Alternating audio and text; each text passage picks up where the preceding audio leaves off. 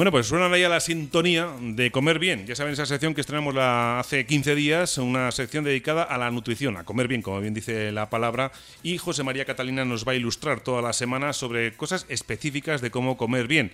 Eh, comentábamos eh, que el cuerpo humano es una especie como de, de construcción y lo importante es que los ladrillos estén bien, estén sólidos para que el cuerpo pues aguante y no aguante de cualquier manera. Decíamos el otro día lo del tema de, de que el cuerpo hay veces que parece que cumples años, pero no estás evidentemente en forma y, no es que no merezca la pena cumplir años, siempre que se vive está bien, pero hay que tener calidad de vida. José María Catalina, José ¿qué tal? Buenos días. Muy buenos días, Víctor. después del primer día, bien, ¿no? Una presentación, las hordas de seguidores que tenemos, los cientos de miles de de hacer de plan parado por la calle, te van a reconocer la voz, cosas que pasan. poco a poco, sí. poco a poco. Bueno, va a ser, ya decimos ya fuera de cachondeo que tiene que ser una sección útil, que lo que queremos que sea divulgativa. Y el otro día hacíamos unas nociones generales y en esta ocasión vamos a hablar, vamos antes de los, de los ladrillos de la construcción del cuerpo, de este diseño humano y de algunas cosas que tienen mala prensa eh, por diversas circunstancias. La grasa, todo el mundo cuando habla de comer, la grasa, ¿qué mala es la grasa? Bueno, pues no es la grasa siempre mala, algunas sí, otras no. Y también, por ejemplo, otros mitos, ¿no? Lo del tema de comer. Hemos oído muchas veces, hay que comer eh, cinco veces al día, o otro día hablaremos, y lo importante que es desayunar. El desayuno es el alimento más importante del día. Bueno, hay cosas que son verdaderas y cosas que no tanto. Cuéntanos. Mm, pues nada, Víctor, eh, primero para empezar un poco a, que la gente se centre y, entienda un poco la fisiología humana, pues les quiero explicar con un símil como es un coche, ¿no? Por un, un coche tiene un depósito de combustible, el cual nos permite recorrer bastantes cientos de kilómetros ¿no? sin repostar. Pues el cuerpo humano al final, eh, el diseño ha querido que sea así también, ¿no? similar. O sea, es decir, nosotros comemos eh, y luego el cuerpo almacena esa comida en forma de grasa, que realmente pues todo el mundo lo sabe, ¿no? Al final almacenamos grasa. ¿Y por qué almacenamos grasa? Pues porque eh, nuestros antepasados, hace, mm, desde que existimos dos millones de años aproximadamente, pues bueno, la, comida no era como ahora, ¿no? Que abrimos la nevera y cogemos lo que queremos. Y, bueno, pues antes había escasez, había hambrunas. Y el diseño humano, pues lo que era, era cuando había comida disponible, la almacenaba en forma de grasa y luego la gastaba cuando había eh, épocas o periodos de escasez, ¿no? Una despensa, claro. Exacto. Entonces es lo que decía como el coche, ¿no? El coche no tiene sentido que vayas cada 10 kilómetros teniendo que repostar eh, tú lo llenas el depósito, que es al ser humano la comida, y luego poco a poco pues el cuerpo va descomponiendo esa grasa en forma de energía, para utilizarla para los procesos vitales, el movimiento, etcétera. Pues es lo que quería decir, ¿no? Y, con esto se queda desmentido el mito de las cinco comidas. Eh, no tiene sentido comer eh, cada poco porque lo que tú comes, cuando comemos, ¿no? La, insulina se activa más con unos alimentos con unos, con unos más que con otros se activa y se, guarda esa, eh, eh, esa, comida que hemos hecho ¿no? pues en triglicéridos, no en grasa.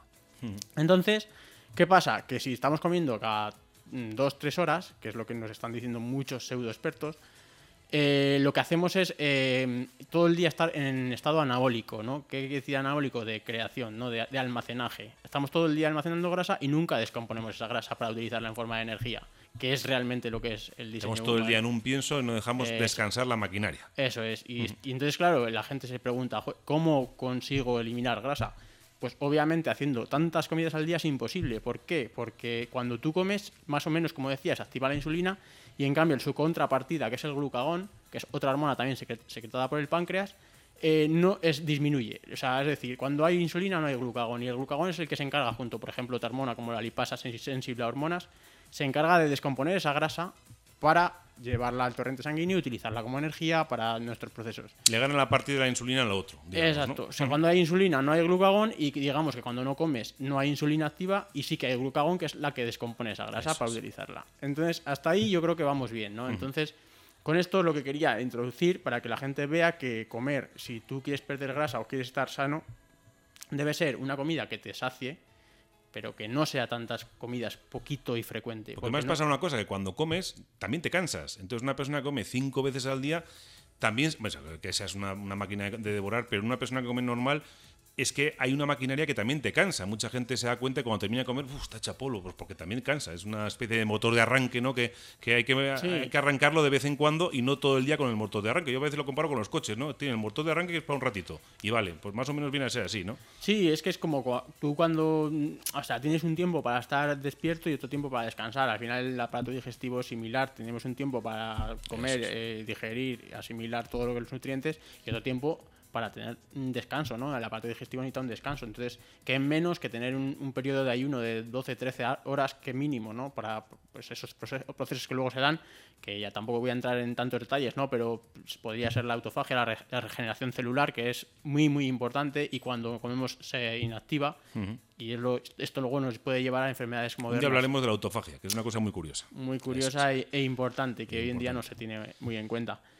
Pues bueno, un poco eh, quería arrancar con esto, ¿no? Y, bueno, para que no se me olvide, quería, eh, para que vean que, como decías al principio, pues la grasa es el combustible principal del ser humano y lo es por, varios motivos.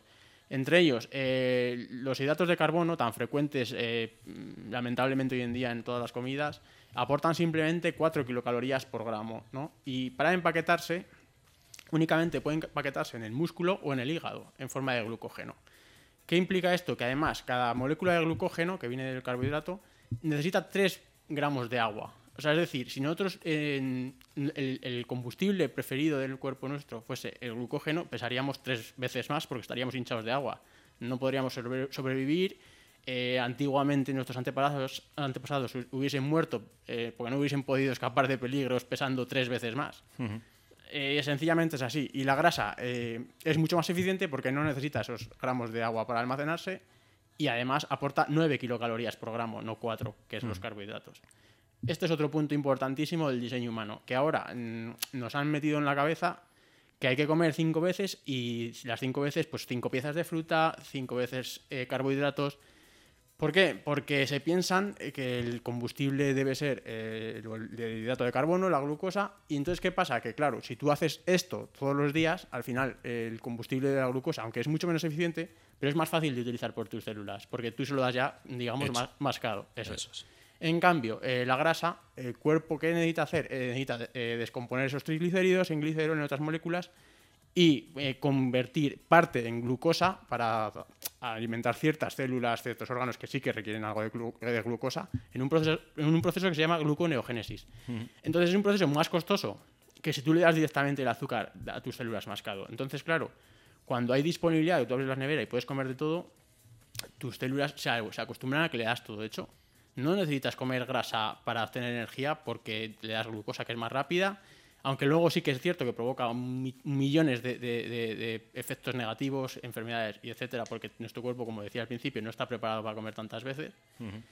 Y simplemente quería eh, empezar así y, saber eso, que, al final comer carbohidratos eh, de manera puntual, para deportes, para mm, eh, días que, que, has hecho una actividad importante, pues puede ir bien para el rendimiento. Estamos hablando de pasta, cosas así, ¿no? Sí, cereales en general, pero bueno, todo el mundo sabe que al final... Mm, y volviendo a los símiles, un animal todos sabemos que lo engordamos mucho más rápido. Si le damos cereales, ¿no? Cerdos, por ejemplo, para la matanza y cosas de estas. Que si tú lo, le das pasto, hierba, eh, lo que realmente un, un, cerdo pues debería, o un animal como un un jabalí salvaje, por ejemplo, ¿no? que se alimentaría de bellotas, de raíces, etcétera. Sí, el pienso por un lado para acelerar, exactamente. Eh, es curioso que con los animales todo el mundo sabe cómo se ceba un animal, pero luego con el ser humano queremos, eh, como, eh, como decir, estar sanos y estar delgados comiendo lo mismo que con lo que cebamos a los animales.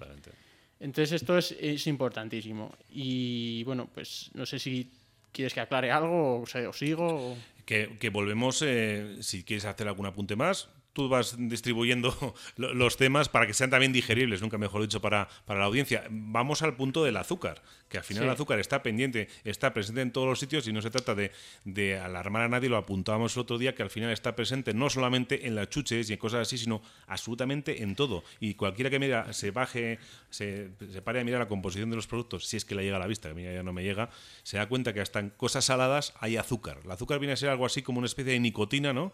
Eh, que, te la meten por todos los sitios. Sí, y, es Iba a decir, es que en, dosis bajas es buena, pero es que el azúcar, es, duro decirlo, pero no es buena para nada. Es que al final, mira, el, cuerpo humano, cuando llega a una molécula de glucosa, no distingue si viene de un cereal integral, de un azúcar simple, de miel natural, de miel artificial. O sea, al final el cuerpo lo absorbe y lo convierte en una molécula de glucosa y, y de fructosa, que es el azúcar, ¿no? El azúcar es 50% glucosa, 50% fru- fructosa.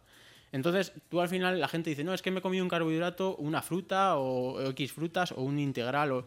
Al final el cuerpo no entiende de eso. El- Cuando llega el, el azúcar a- al intestino, pues lo que te digo, al final se almacena. ¿Y se almacena? ¿Cómo se almacena? En triglicéridos, en grasa directamente. O sea, Sí es cierto que si tú vienes de hacer deporte, eh, un azúcar te va a ayudar a reponer tus depósitos de glucógeno, que son limitados, como hemos hablado al principio.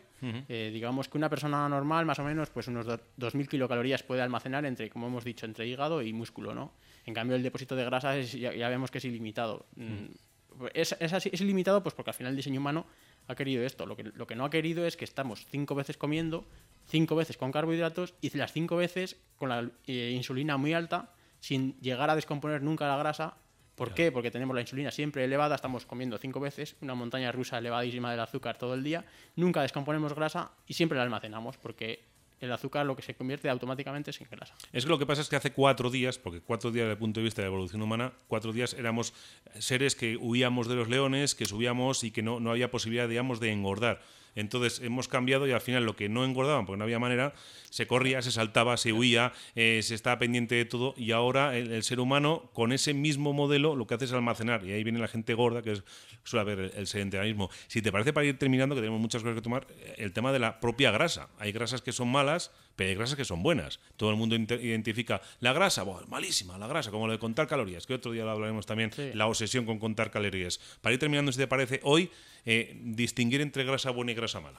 Pues mira, yo eh, las grasas malas son las grasas que son hidrogenadas, las grasas trans, todo este tipo de grasas manipuladas por la industria. Al final no deja de ser eh, sufren procesos de, de calores y, y de químicos que, que las que las De procesos. sí, las convierten en mala, no porque sea mala la grasa en sí el- o, el vegetal o, o el- pero al final el proceso que lleva lo, lo convierte en una grasa muy mala.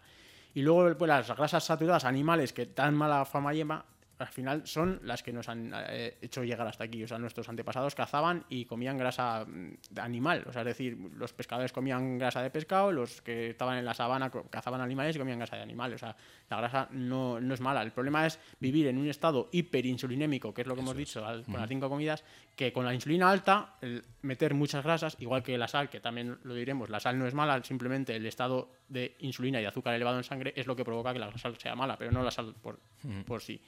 Y ya para terminar, te quería decir también, y como más comen- comenta esto de las kil- kilocalorías, que no se me quería olvidar, eh, ¿qué pasa con, con- ¿Por qué existe ahora las soluciones estas de parches que nos ponen de contar calorías, de, de- de no pasarte de tanto de grasa y tanto de proteína, que están los famosos macronu- macronutrientes? ¿no? Eso es.